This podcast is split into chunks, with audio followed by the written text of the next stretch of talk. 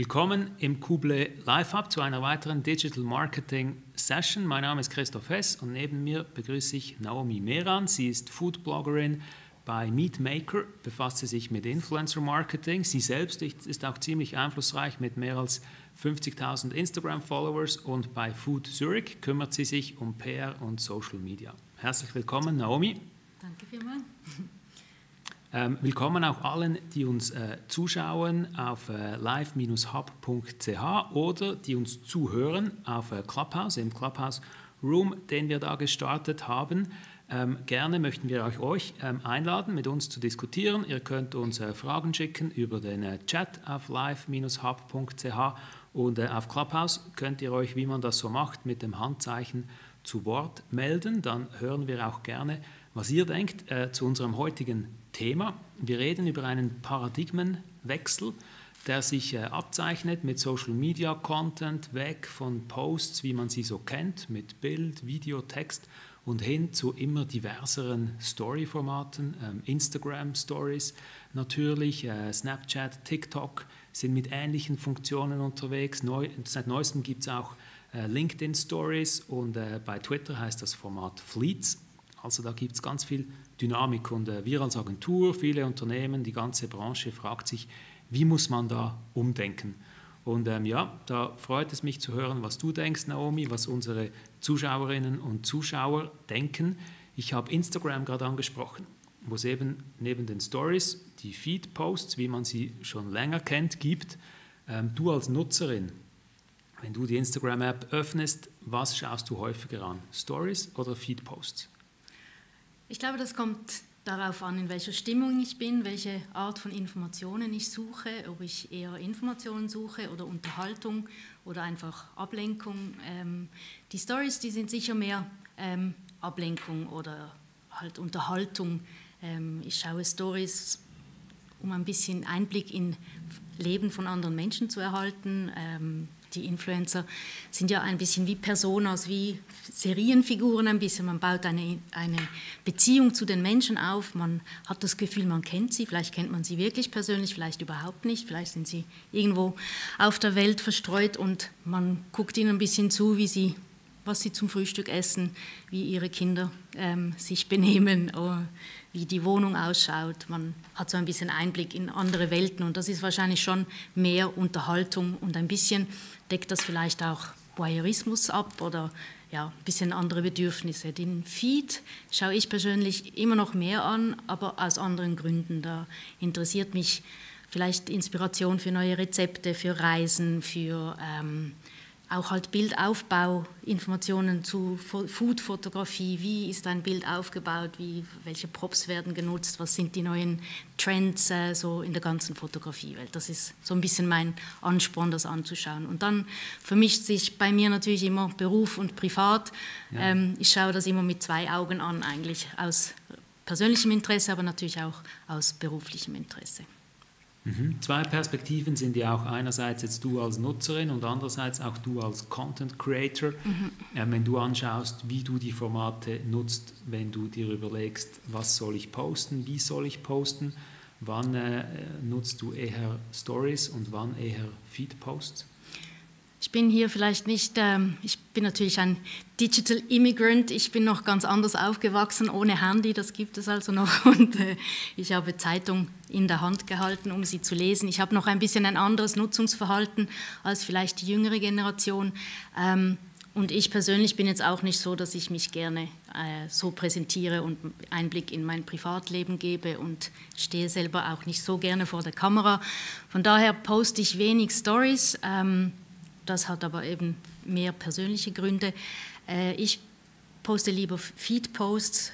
Da steckt viel Arbeit dahinter, da ist viel Herzblut drin. Das möchte ich auch gerne zeigen. Das ist meine Arbeit, das ist meine Sprache, wie ich kommuniziere über die Bildwelt. Ähm, darum für mich jetzt lieber Posts und Bilder. Ähm, Stories gehören aber, wenn ich jetzt einen Auftrag ausführe, immer dazu. Es gibt fast keine Aufträge mehr, die nur Rezeptentwicklung und Bild verlangen. Es braucht immer noch eine Story dazu und die komplettiert irgendwo das Storytelling. Das ist irgendwie das Rezept, zum Beispiel ist das Bild, aber man kann noch erzählen, eine Geschichte rundherum. Warum ja. dieses Rezept, warum diese Zutaten oder Step by Step, wie wird es zubereitet. Und für solche Dinge eignen sich natürlich unbedingt die Stories. Mhm. Noch äh, der Hinweis dazwischen nochmals an alle, die äh, hinzugekommen sind im Clubhouse Room. Ich bin hier im Gespräch mit Naomi Re Meran und wir reden über Social Posts, Stories, der Paradigmenwechsel dahinter. Wie muss man umdenken, wenn man eben andere Formate nutzt? Und äh, wenn ihr auf Clubhouse uns zuhört, könnt ihr euch gerne äh, mit dem Handzeichen melden, wenn ihr eine Frage habt, wenn ihr auch eure, äh, über eure Erfahrungen berichten möchtet, so in der Content Creation. Jetzt ähm, haben wir über Stories, Feedposts gesprochen. Auf Instagram gibt es äh, auch ein neueres Format, nämlich äh, Reels, so die Antwort von Instagram auf, auf äh, TikTok vor allem. Äh, wie gehst du mit diesem Format um? Was sind da so deine Erfahrungen und Beobachtungen? Ja, ähm, ich schaue ab und zu natürlich auch gerne Reels und ich denke manchmal auch, wow, wie kreativ sind die Leute, was, was machen die mit Content, wie erzählen sie Geschichten in so kurzer Zeit mit so viel Bildinformationen und bin echt beeindruckt, vor allem halt die Generation, die damit aufgewachsen ist, wie kreativ die damit umgehen und auch als ähm, äh, Agentursicht ist das natürlich extrem spannend, wenn man in so kurzer Zeit so viel Informationen, die Kopf und Bauch ansprechen, also ähm, vermitteln kann, ist schon sehr beeindruckend. Das finde ich echt toll. Es setzt mich persönlich auch zum Teil unter Druck, weil ich bin, ich denke, muss ich jetzt das auch machen? Muss ich das können? Wie mache ich das? Es sind immer wieder neue Formate, die man neu umdenken muss, wie man das dann auch selber umsetzt. Es ist etwas anderes, wenn ich berate, dann kann ich natürlich sagen, was man tun muss, aber wenn man es selber machen muss, ist nochmal eine andere Geschichte. Und ähm, ja, und dann gibt es aber auch Momente, da, da nervt mich, dass es die zu viel Information und dass die, die nonstop diese angeschnittene Musik und so, das, äh, das ist so wie wenn meine Tochter nonstop TikTok schaut, das irgendwann nervt das einfach nur. Ja. Ich habe so ein bisschen beide, beides im Herzen so. Ja. Ja. Jetzt äh, haben wir ähm, zur Story-Funktion auf LinkedIn eine Frage aus dem äh, Live-Hub, eben auf live-hub.ch. Wenn ihr uns da zuschaut, könnt ihr chatten, eure Fragen schicken und ähm, Anna möchte wissen, was du jetzt zur Story-Funktion auf LinkedIn denkst. Und ähm, so die zweite Frage dazu, wie würdest du das businesskonform machen? Also irgendwie, eben ich denke, da steckt dahinter, dass man jetzt nicht einfach den Instagram-Content nehmen kann und auf LinkedIn posten sollte. Genau. Ähm ja, da bin ich ein bisschen gespalten, eben weil ich natürlich einen anderen Werdegang habe und aus der PR und Kommunikation komme. Und für mich ist es schwierig, wenn natürlich die ganzen Informationen und Unterhaltung so vermischt wird.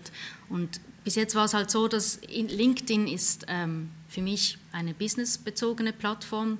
Da gehören keine, wie ich aufstehe und was ich zu Frühstück esse, Informationen rein. Das interessiert mich auch nicht, weil ich bin in einer anderen Stimmung, wenn ich auf dieser Plattform mich ähm, bewege. Da finde ich es relativ schwierig und ich denke, da muss man auch neue Formen finden, weil man kann nicht irgendwie diese typischen TikToks einfach auf LinkedIn posten. Das finde ich nicht unbedingt adäquat.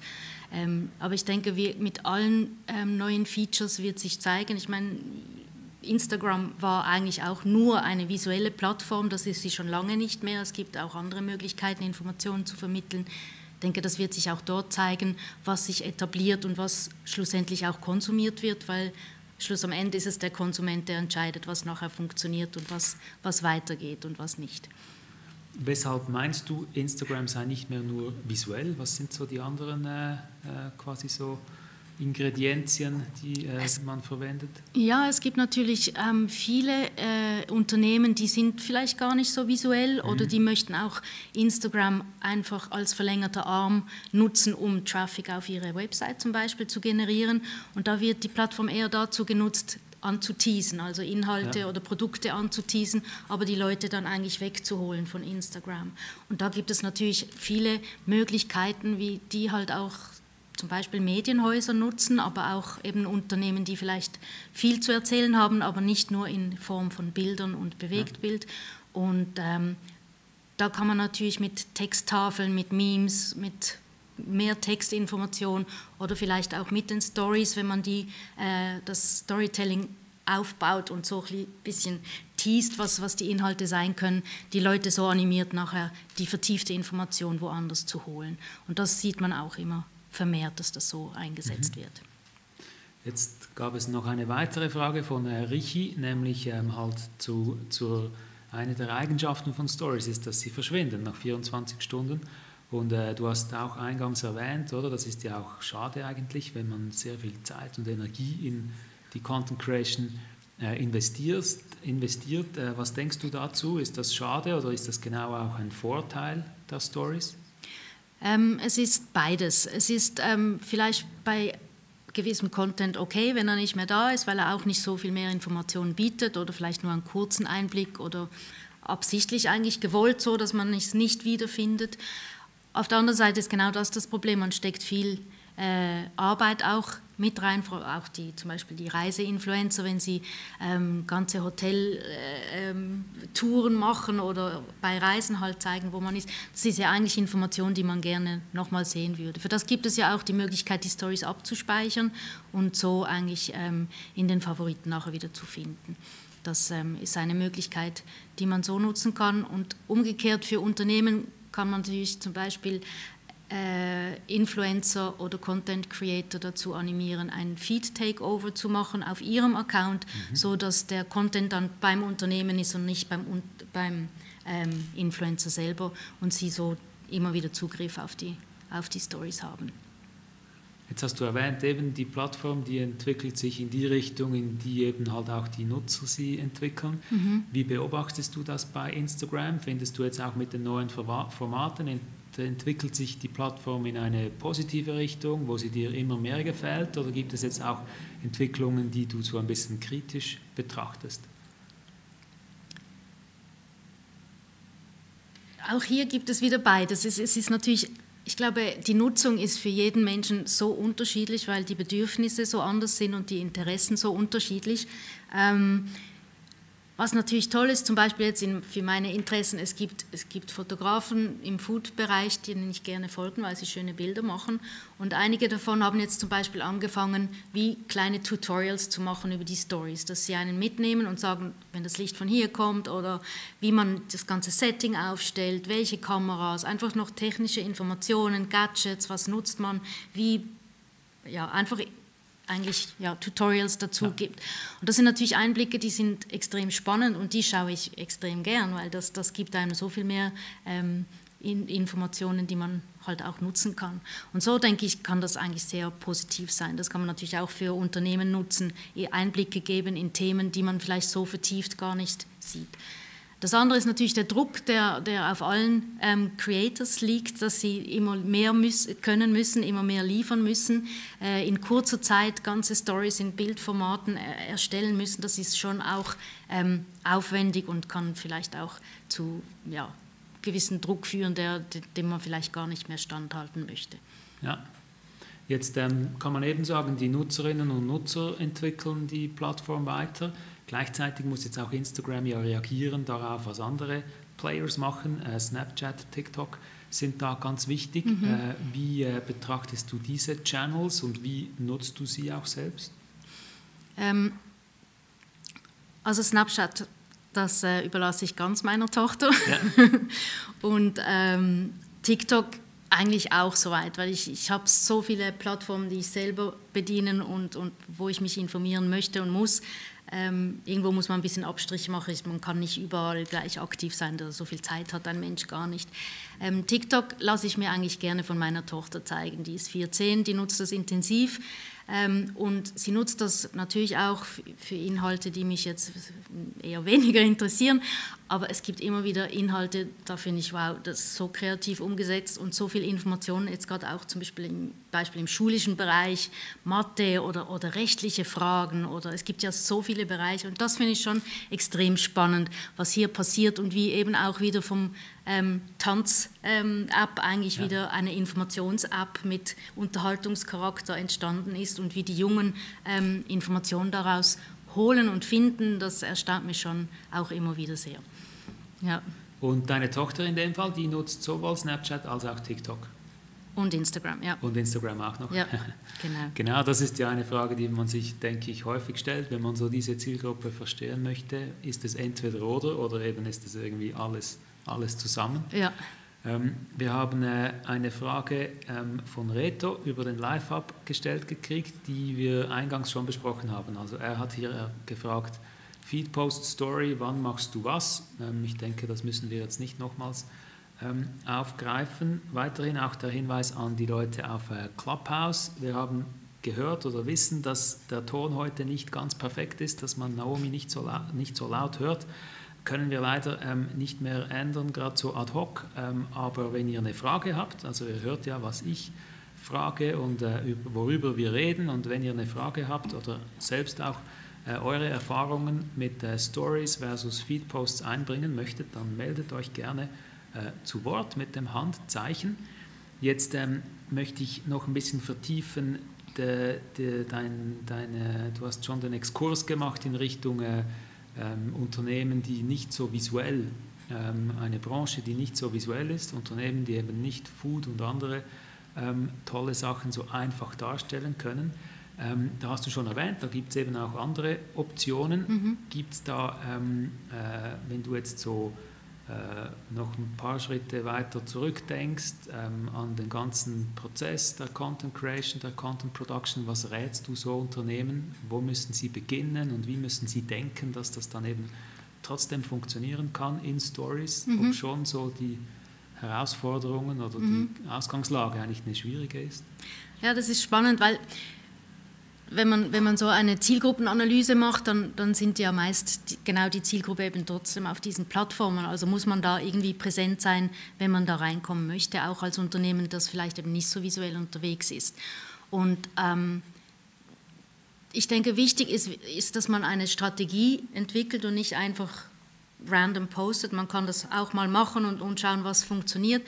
Aber ähm, ich denke, wichtig ist der Wandel von der Geschichte zum Content. Also dass, dass, man eigentlich überlegt, was ist, was, was, welche Geschichte möchte ich erzählen, wie verpacke ich die und dann erst die Form findet, wie man das vielleicht umsetzen könnte auf Instagram jetzt zum Beispiel. Ähm, wie, wie, wie, ich eingangs schon gesagt habe, es gibt Leute, die suchen Unterhaltung, es, es, gibt Leute, die suchen Information, es gibt Leute, die wissen gar nicht, was sie suchen, aber die sind irgendwo unterwegs und je nachdem, in, welchem, in welcher Stimmung sie, sie sind, äh, wird ein Inhalt triggert irgendwie den Kopf oder den Bauch. Und ich glaube, das muss man sich zunutze machen und so kann man auch Geschichten erzählen, die vielleicht mehr Informationen ähm, vermitteln. Ich sage jetzt zum Beispiel eine Hochschule, die muss ja dort präsent sein, wenn jetzt Leute sich überlegen, mache ich eine Weiterbildung oder nicht. Dann muss ich trotzdem meine Geschichten dort platzieren und da geht es einfach darum, wie kann man das machen, welche Themen werden getriggert und ähm, Natürlich kann man dann im ganzen Konzept mit dazwischen auch wieder emotionalere Posts oder visuellere Posts äh, streuen. Aber wenn das Ziel ist, dass man eigentlich probiert, die Leute auf die Website zu vertieften Informationen zu bringen, dann gibt es eben die Möglichkeit, hier ähm, Geschichten anzuteasern, mit Themen eigentlich die Leute zu triggern, die sie gerade im Moment interessieren. Ja, ich meine, vielleicht heißt das Format eben genau auch deshalb Story, weil mhm. es um diese Geschichten geht ja. und wahrscheinlich auch darum geht, längerfristiger zu denken, als mhm. eben, wie du sagst, diese random Posts, die dann irgendwie nicht groß damit zusammenhängen. Ja. Jetzt ähm, eben gibt es die Unternehmen, die nicht so visuell sind, mhm. äh, ihre Branche, ihre Produkte und Dienstleistungen. Dann gibt es auch Unternehmen, die äh, noch einen Schritt weiter weg von Instagram sind und sich überhaupt fragen, weshalb Instagram. Ja. Und äh, äh, ja, vielleicht sagen, bisher fokussieren wir auf LinkedIn. Und äh, was denkst du da? Was sind da so die, die Gründe, die äh, immer noch oder vielleicht immer mehr für Instagram sprechen? Also aus Unternehmenssicht ist es natürlich so, wenn man ein kleines KMU ist und die Ressourcen schlicht nicht hat und vielleicht die Affinität überhaupt zu den sozialen Medien nicht hier ist, dann ist es schwierig, dort ähm, aktiv zu sein und etwas zu bewirken, denke ich. Äh, man muss sich schon in diese Welt reindenken können, damit man eben diese richtige Form des Storytelling findet, um überhaupt an seine Zielgruppe zu kommen und, und auch dort die Information ähm, zu übermitteln, die man eigentlich auch gerne möchte.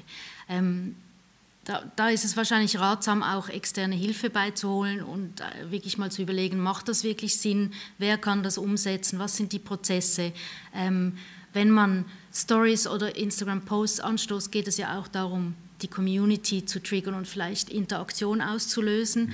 Wer Interaktion ist gut, ja, für, die, für den Edge-Rank und so weiter, aber was macht man damit? Da ist nochmal Arbeit damit verbunden. Man, ja. muss, man muss antworten, man muss vielleicht die Umfrageergebnisse wieder in neuen Content umwandeln. Da, da ist man konstant ähm, dran.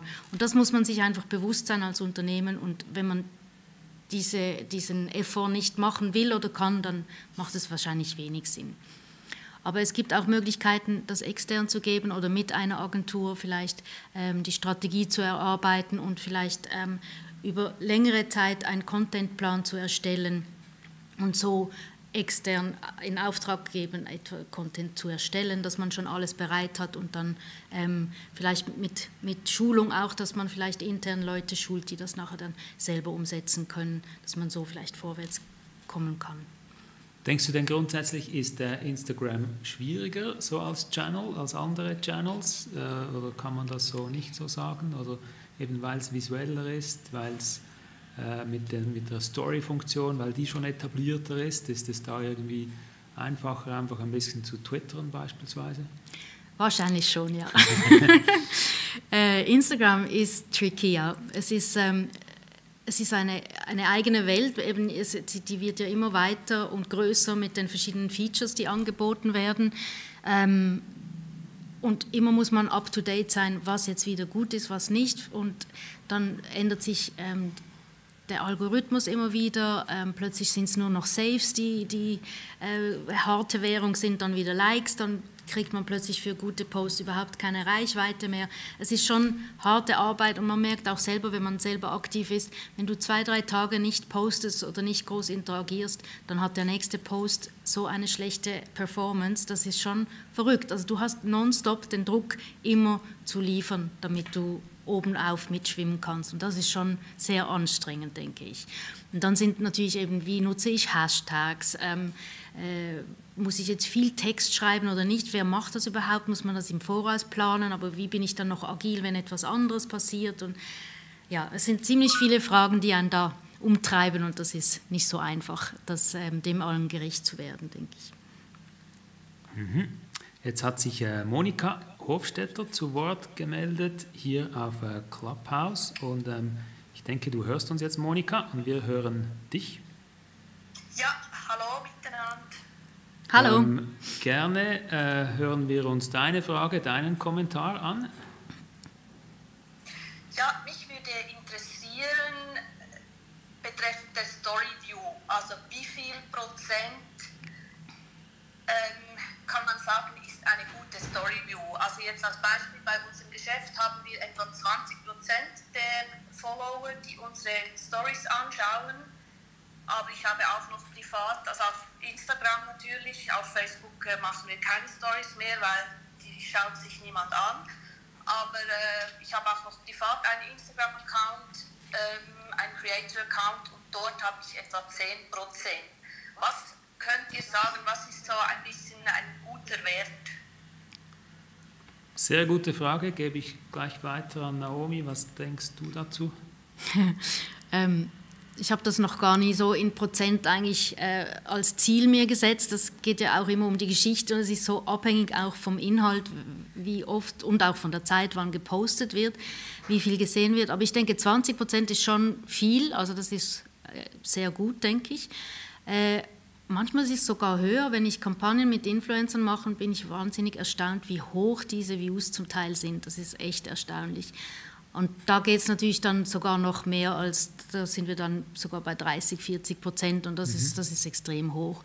Und dann kommt noch dazu, ob jetzt das nur Follower sind oder eben auch solche, die diesem Account gar nicht folgen. Ja. Und das ist auch noch ein Wert, der natürlich noch sehr viel Input hat, äh, Impact hat, finde ich. Ähm, je mehr Leute sogar der Story folgen, die nicht mal dem Account folgen, desto besser muss eigentlich die Story sein und die Reichweite ist da natürlich enorm.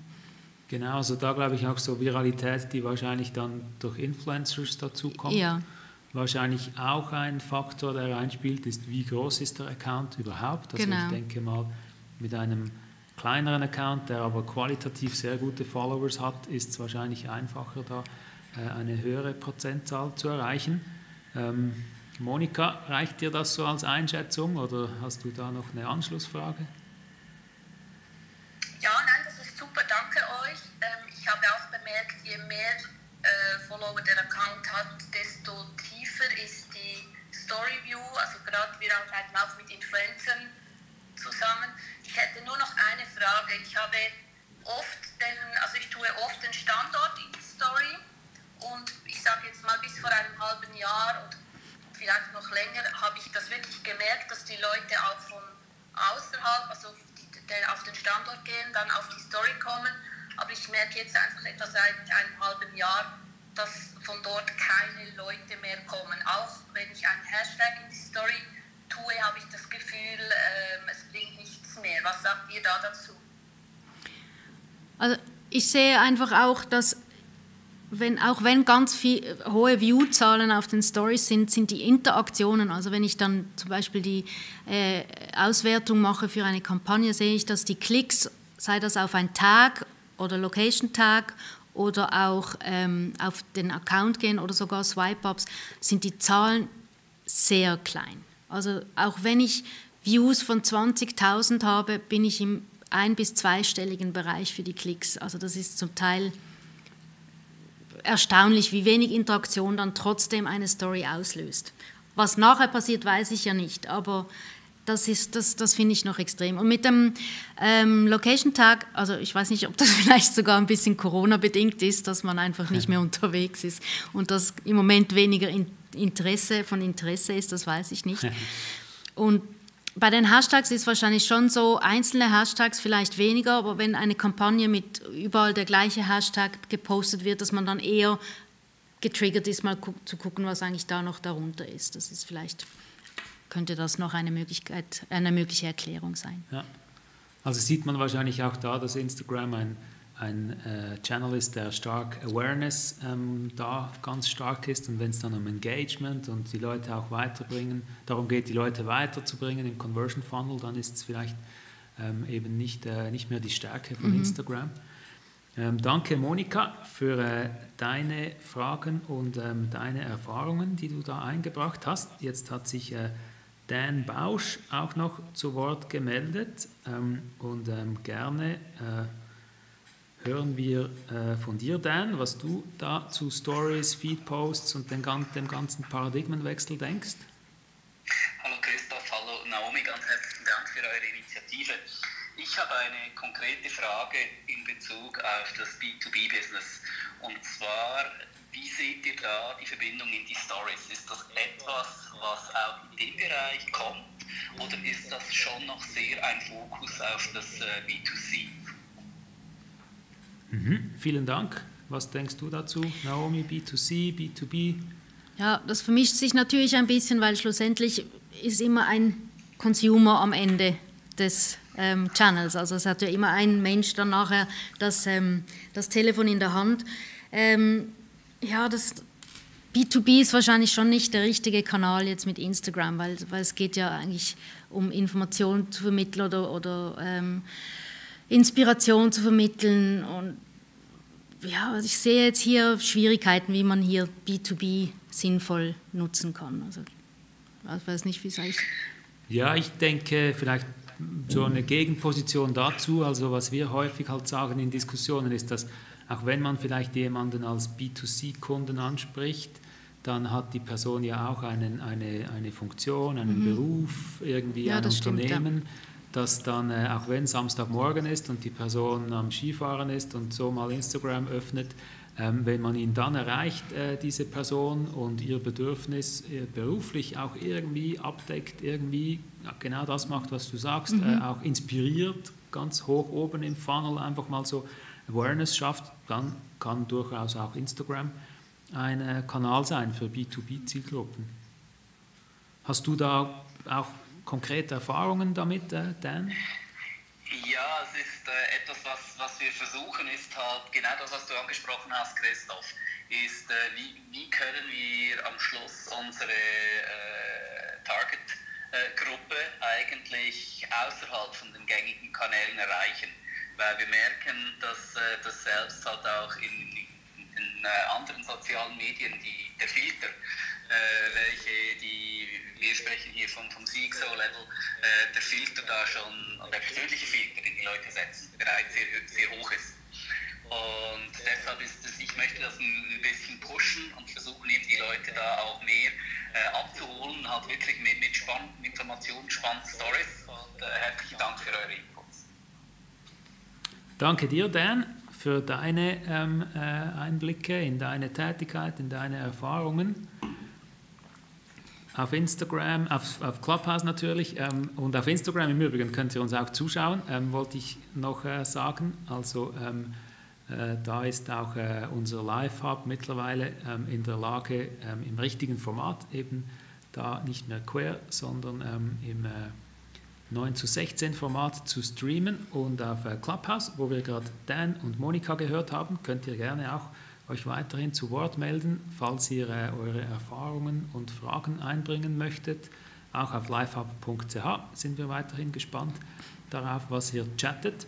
Jetzt ähm, haben wir äh, schon über äh, ja, äh, eigentlich die, so die Kanallandschaft gesprochen, äh, den Paradigmenwechsel, Story, ähm, Feedposts uns angeschaut und ein weiterer Paradigmenwechsel, der sich da, der da reinspielt in den Social Media Content, ist ja, dass äh, Organic Content immer weniger Reichweite hat, Paid immer wichtiger wird.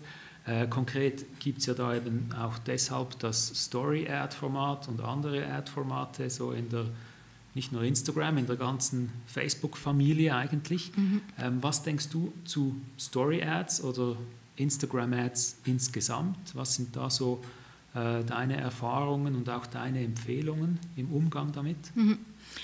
Ähm, aus Consumer-Sicht ähm, wie soll ich sagen, ich, ich habe nicht so viel Ads in meinen, in, in, meinen Feeds, ehrlich gesagt. Wahrscheinlich falle ich schon aus der Zielgruppe in, in meinem hohen Alter. ich bin wahrscheinlich nicht mehr die, die Hauptzielgruppe. Von daher stört mich die Werbung, die ich ausgespielt bekomme, die stört mich überhaupt nicht. Und vor allem kommt sie eigentlich oft so, tatsächlich so daher wie Content, dem ich vielleicht sogar folgen würde. Und daher macht es es eigentlich angenehmer. Man, ich bin natürlich in der Lage, das zu unterscheiden, was ist Content und was ist ja. Werbung. Ähm, ich habe das mal mit meiner Tochter angeschaut und bin erstaunt, wie unglaublich viel Werbung sie ausgespielt bekommt. Und da ist es dann wieder fast an der Grenze, dass es eigentlich störend ist, denke ich. Aber das ist wahrscheinlich wirklich zielgruppenspezifisch und themenspezifisch sehr, sehr unterschiedlich.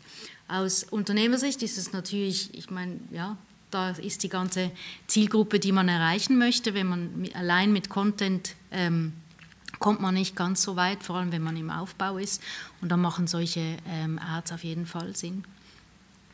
Und wie du sagst, ich meine ähm, Ads, äh, die eben dann das richtige Targeting haben und die richtigen Leute ansprechen, eben auch zum Beispiel B2B-Zielgruppen, ja. sind dann durchaus auch so, werden auch so wahrgenommen, wie du gerade gesagt hast, dass man sich nicht denkt, ah, das ist Werbung und stört, sondern ah, das ist Werbung.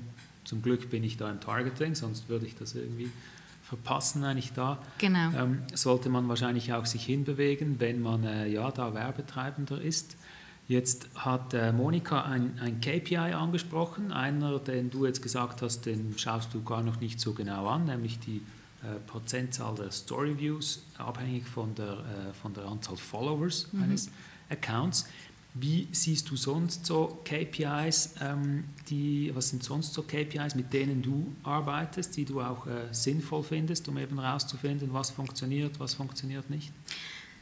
Ähm, ja, das, das ist tatsächlich sehr unterschiedlich und hängt bei uns jetzt zum Beispiel bei Meetmake auch sehr stark von der Kampagne ab. Also wenn ich eine Kampagne mache, die auch zum Ziel hat, wirklich tollen Content zu generieren, dann arbeite ich vielleicht auch mit kleinen Accounts zusammen, wo ich aber weiß, die sind enorm kreativ und ich kann ihnen nachher im Paket auch Bilder abkaufen, die wir für unseren Kanal nutzen können. Dann ist quasi die Reichweite nicht das oberste Ziel, sondern da geht es um das Storytelling, um, um schönen Content, den ich auch mit einkaufe quasi und vielleicht für den eigenen äh, Account dann noch nutzen kann.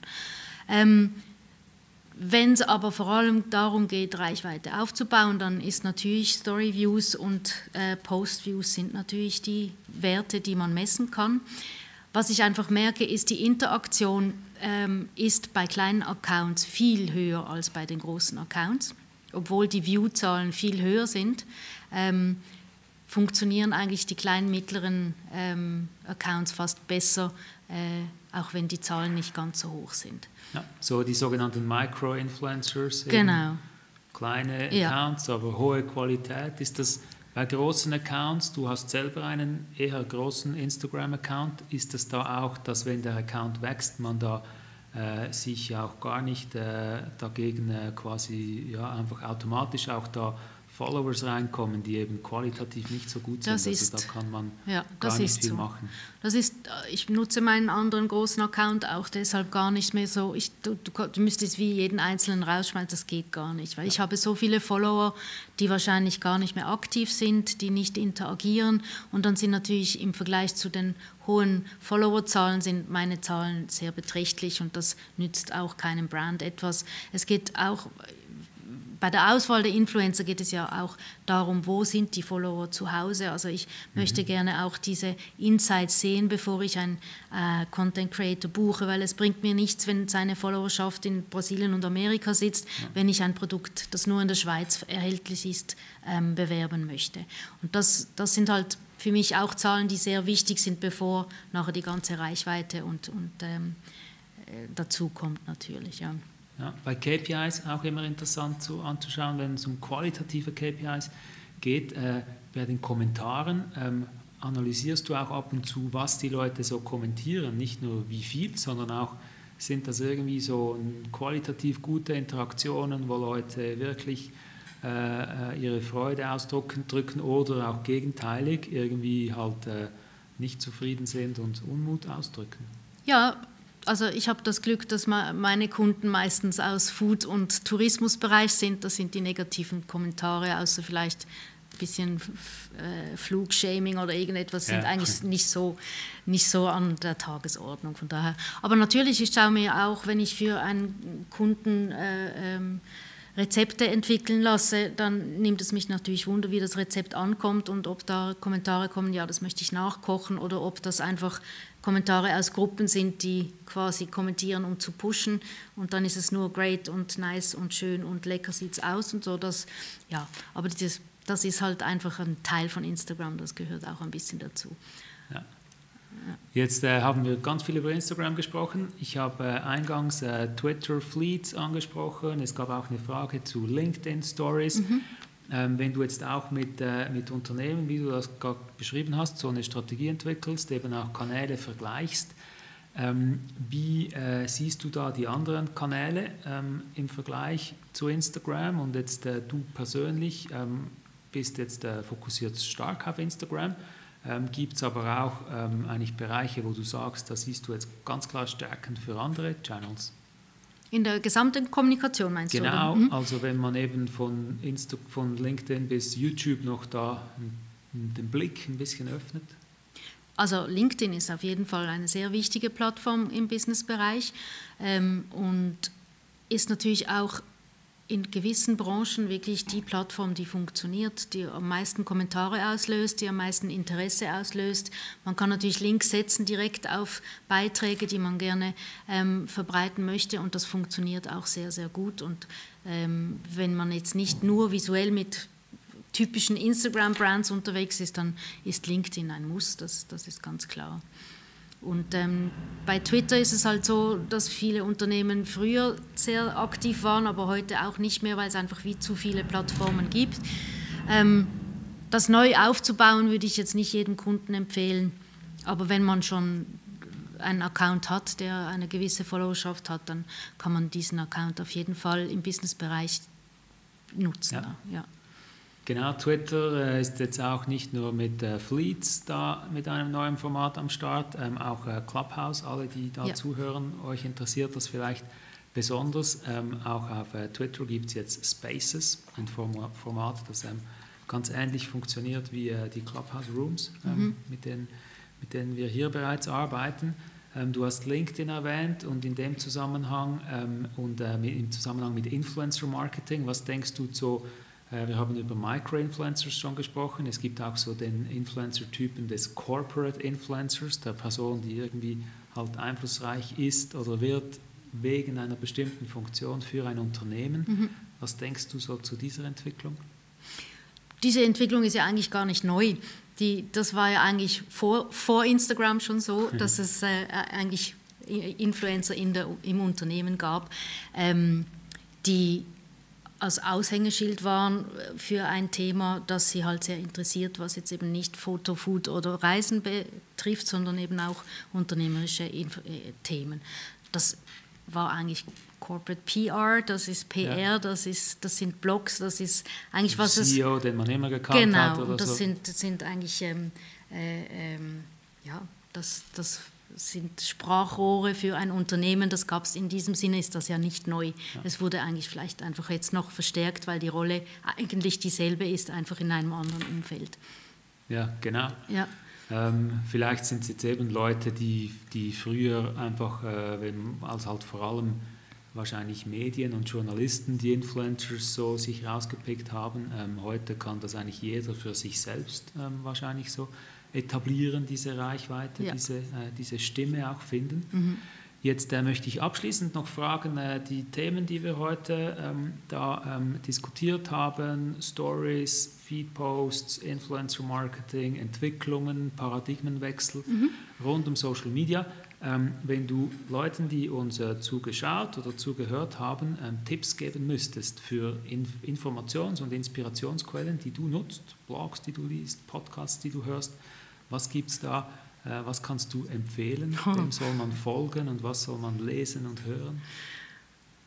Ja, das ist noch eine schwierige Frage, weil die, Natürlich mal dir selbst wahrscheinlich, weil bei dir man wahrscheinlich das eine oder andere sich abschauen kann. Ja, ja, das Angebot ist natürlich so riesig und ich habe jetzt auch nicht Blogs oder Channels, die ich immer schaue, das wechselt manchmal auch oder, oder es gibt immer wieder so Strömungen und dann sieht man wieder jemand Neues und folgt da wieder, was für Informationen es gibt. Äh, da ich den ganzen Tag so viel mit Medien beschäftigt bin, bin ich jetzt nicht die, muss ich ganz ehrlich sagen, nicht die Blogleserin. Ja. Ich ähm, schaue mir natürlich die Accounts von, von anderen Foodbloggern an und, und im Zuge der Recherche und so weiter, aber ich habe gar nicht so viel Zeit, die ganze Zeit solche ähm, noch so zu konsumieren. Was ich gerne lese, weil ich es einfach super gut aufbereitet und äh, inhaltlich gut gemacht finde, ist der ähm, Any Working Mom Blog. Mhm. Ähm, die machen das auch super toll mit den Instagram Stories. Die sind ja auch eigentlich wie ein Medienunternehmen, also sie haben Informationen und nicht unbedingt Bildmaterial. Und trotzdem schaffen sie es mit ihren Stories diese Inhalte anzuteasern und ich finde, das machen sie wirklich gut. Ähm, aber das, die kommen natürlich auch aus dem Journalismus und wissen, genau. wie man genau. das macht und haben sich diese Plattformen zunutze gemacht, so, um das zu verbreiten. Ja. Und dann gibt es natürlich unendlich viele eben Tipps für Fotografie, für äh, Styling, für Reisen, für ja da kann ich jetzt gar nicht irgendwie eine Liste geben, was ich jetzt da empfehlen würde. Äh, ja. Oder eben auch einfach, äh, ja, ähm, wir haben begonnen mit der, ähm, mit der Frage, wie muss man umdenken? Also vielleicht muss man halt auch bei sich selbst einfach ein bisschen nachdenken, umdenken und kann sich da auch gar nicht immer auf, die, auf Bloggers und Podcasters verlassen, die äh, schon alle Fragen beantwortet haben, die man sich so stellt. Ähm, ich denke, auch du selbst bist ja so äh, äh, groß geworden in der Social-Media-Szene. Ja. Ähm, vielen Dank für äh, deine Erfahrungen und deine ähm, ja, Einblicke in deine Arbeit, in, deine, in deinen Umgang mit Stories, äh, Content insgesamt auf Social Media. Und äh, vielen Dank auch allen, die uns zugeschaut haben auf äh, live-hub.ch ähm, für eure Fragen und äh, eure ähm, Kommentare und äh, auf Clubhouse waren jetzt äh, auch ein paar Leute dabei, haben zugehört. Ähm, und ähm, Monika und Dan, danke für eure ähm, Einschübe, da auch, äh, dass ihr euch gemeldet habt. Jetzt ähm, hier im Live-Hub geht es weiter mit der nächsten Session, schon bald im, äh, im April. Ähm, Thema und Gast werden wir bekannt geben, wie immer auf den üblichen Couplet-Kanälen. bis dahin wünsche ich euch eine gute Zeit. Bleibt gesund und tschüss zusammen.